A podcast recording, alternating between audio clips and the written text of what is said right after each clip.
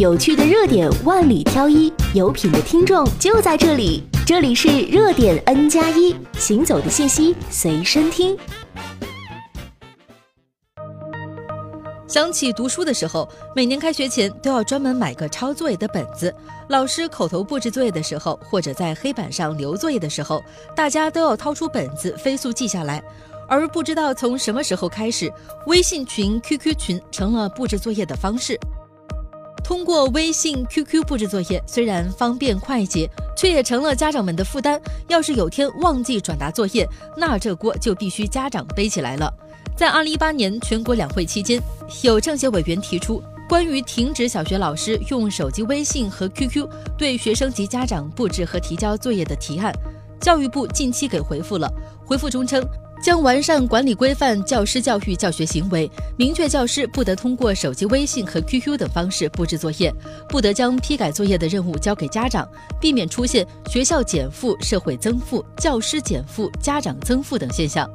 教育部还表示，批改作业是教师履行教育教学职责的应有之义，相关法律法规对此做了明确规定。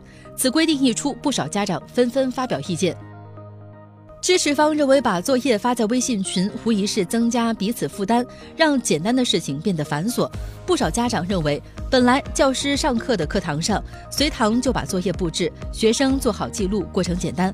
现在再把作业传到群里，从群中传给学生，人为的增加信息的传送环节，一是增加教师的负担，二是学生一次次找家长确认作业，也让家长对此心生不满。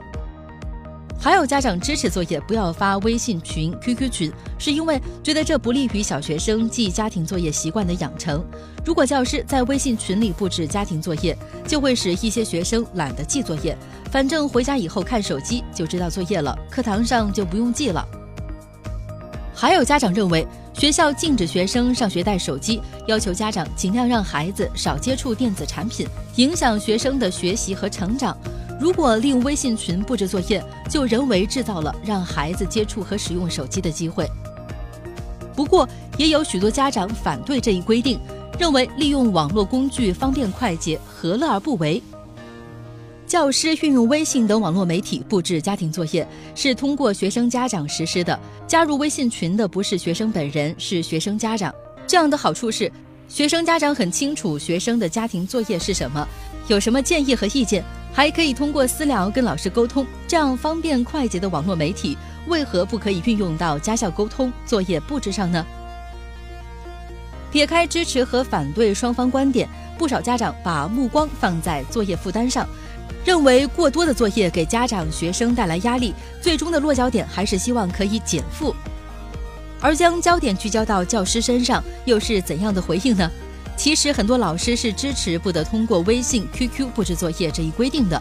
一名小学教师评论说：“你们觉得老师在课堂上不布置作业吗？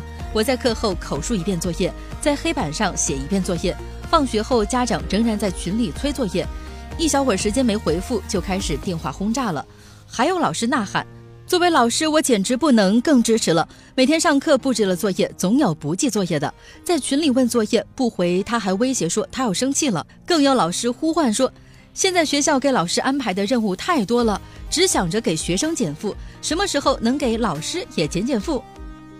不知道对此事你有什么看法？欢迎在评论区给我们留言。更多精彩，敬请锁定热点 N 加一。